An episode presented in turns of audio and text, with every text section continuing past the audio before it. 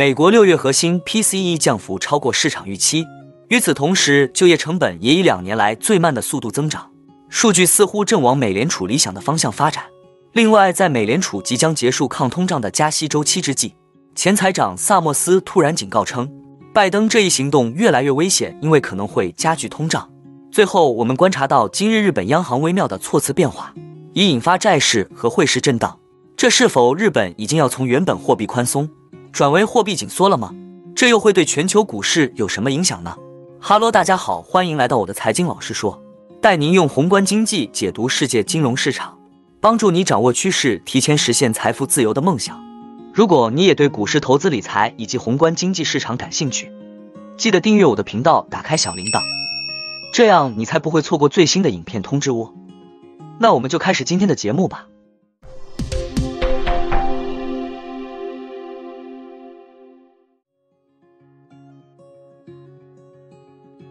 日本央行公告新的利率政策，在发布后，十年期日债收益率飙升至百分之零点五七二，创下九年新高。日元升值百分之一点二，最高达到一百三十八点零五日元兑一美元，但随后回吐大部分涨幅，报一百四十点五一日元兑一美元。此外，日本央行政策逆转的苗头，也意味着日本银行业有望恢复借贷利润。今日日本银行股大涨百分之四点六，创下八年新高。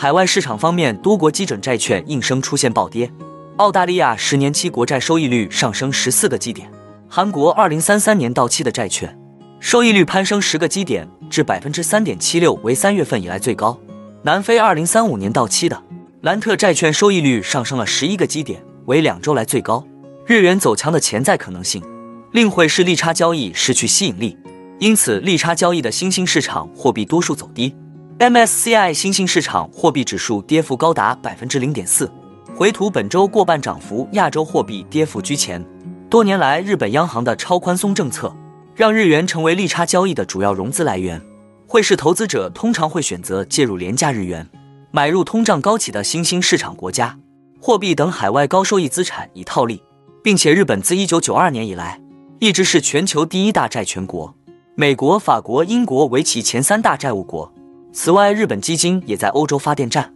高风险贷款等领域进行了大量投资。今日，日本央行宣布十年期日债收益率的目标波动区间维持在百分之零点五，但表示将灵活控制十年期国债收益率。同时，央行宣布将在每个工作日以百分之一的收益率购买十年期国债，而不是之前的百分之零点五。此举被外界解读为日本央行计划逆转自一九九九年以来一直贯彻的宽松政策。市场参与者普遍认定日本央行的鹰派措辞，意味着该机构可能会和其他主要经济体的央行一样，收紧货币政策以应对通胀。日本央行自本世纪初启动 QE，二零一三年以来，更是在安倍经济学的推动下，采取了一系列非常规的超宽松货币政策。在全球主要经济体中，日本是目前唯一仍在坚持负利率、采取收益率曲线控制调控长期国债利率的主要经济体。因此，日本央行政策的任何风吹草动都会给全球金融市场带来重大影响。而一旦日本央行真的抛弃 ICC 政策，令日元走上上升区间，推动外逃的日本家庭资产回流国内，不亚于一场金融地震。尽管日本央行维持百分之零点五左右的上限不变，但措辞上的微妙变化表明，他们正在准备或者至少对在未来某个日期调整 ICC 目标持开放态度，前提是条件有利。最后，我们总结一下，日本央行迈出了最终解散 ICC 的重要一步。那究竟会造成股市什么样的动荡呢？我们投资人必须持续关注。美国六月核心 PCE 物价指数年率录得百分之四点一零，低于预期的百分之四点二零和前值的百分之四点六，为二零二一年九月以来最小增幅。月率录得百分之零点二，符合预期，为二零二二年十一月以来最小增幅。与此同时，美国第二季度劳工成本指数季率录得百分之一，低于预期的百分之一点一零和前值的百分之一点二。美国核心 PCE 数据公布后，现货黄金一度突破一千九百六十关口，随后回吐涨幅。机构分析指出，PCE 报告表现不错，通胀率下降且降幅超出市场预期。美国六月整体 PCE 物价指数年率也降至百分之三，这应该不会给市场带来麻烦。到目前为止，市场反应不大。PCE 是美联储更为密切关注的通胀指标，因其根据消费者不断变化的行为进行调整，并展示了不同于被广泛引用的 CPI 的价格趋势。另外，美国季度劳工成本指数季率在第二季度以两年来最慢的速度增长，反映出美国劳动力市场正在逐渐降温。尽管的发布频率与非农就业报告中的收入指标不同，但经济学家往往更青睐它，因为它不会因不同职业。或行业的就业构成变化而改变。在最新的经济数据发布之际，投资者正在消化美联储七月会议上的鸽派政策前景。美联储此前如期将利率提高了二十五个基点，达到二二年高点百分之五点二五到五点五，并为进一步紧缩敞开了大门，但没有承诺下次加息的时间。鲍威尔也没有提供任何前瞻性指导，而是强调依赖数据和逐次会议的方法。鲍威尔在政策会议后的。新闻发布会上评论通胀降温时表示，最新的 CPI 报告可能是一次性的。他强调，如果数据表明有必要，我们肯定有可能在九月份的会议上再次提高基金利率，但也可能会选择在这次会议上保持利率不变。官员们普遍认为，尽管近期出现积极趋势，但通胀仍然过高，并希望在改变政策方向之前看到通胀出现数月的积极趋势。美国商务部还报告称。占美国经济活动三分之二以上的消费者支出上个月增长了百分之零点五，超过市场预期的百分之零点四。五月份数据从百分之零点一上调至百分之零点二，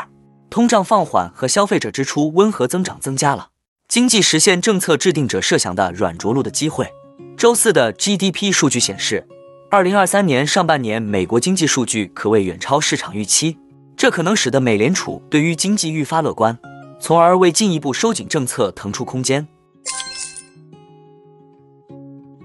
拉里·萨默斯表示，拜登的经济议程越来越危险，可能会加剧通货膨胀。也就是说，这可能导致美联储在过去一年抗通胀的努力功亏一篑。在彼得森国际经济研究所最近举办的一次活动中，这位美国前财政部长表示，他在很大程度上同意减少通货膨胀法案和 CHIP 法案。他认为这两项法案鼓励国内制造业，但萨默斯表示他不同意这些政策背后的原则，并警告称这些政策可能会导致物价上涨。据外媒，他周二表示，认为以制造业为基础的经济民族主义是中产阶级提高收入或提高生活水平的途径，这是错误的。我们没有就业岗位短缺的问题，我们的问题在于成本。萨默斯说，制造业政策也忽视了全球化和与其他国家贸易的好处。这些好处此前已经帮助美国降低了通货膨胀，这就是为什么我对政府对贸易的态度感到如此担忧。他补充说，萨默斯还对拜登的新反垄断指导方针提出了异议，称他们抛弃了降低消费者价格的传统重点。他表示，是的，我们应该比过去三十年更加严格的执行反垄断法，但我们应该以降低消费者成本来提高收入为原则来做这件事。一位白宫发言人称，对基础设施、清洁能源。和芯片生产的投资正在使美国经济更具弹性，并指出新冠疫情和俄乌冲突表明了供应链是如何被破坏的。尽管一些评论人士都在痛批拜登的经济计划，但其他经济学家却在为其辩护。诺贝尔经济学奖得主克鲁格曼表示，鉴于过去一年通货膨胀率的大幅下降，拜登经济学在很大程度上是成功的。数据显示，美国六月份消费者。价格指数 CPI 较上年同期上涨百分之三，仍高于美联储百分之二的目标，但远低于二零二二年六月百分之九点一的年化通胀率。那我们今天的节目就先分享到这里。你也喜欢用宏观经济看全球投资的机会吗？如果你也喜欢这样的内容，记得帮我点赞以及订阅分享，YouTube 的大数据就会再推荐类似的影片给你哦。那我们下一支影片见了，拜拜。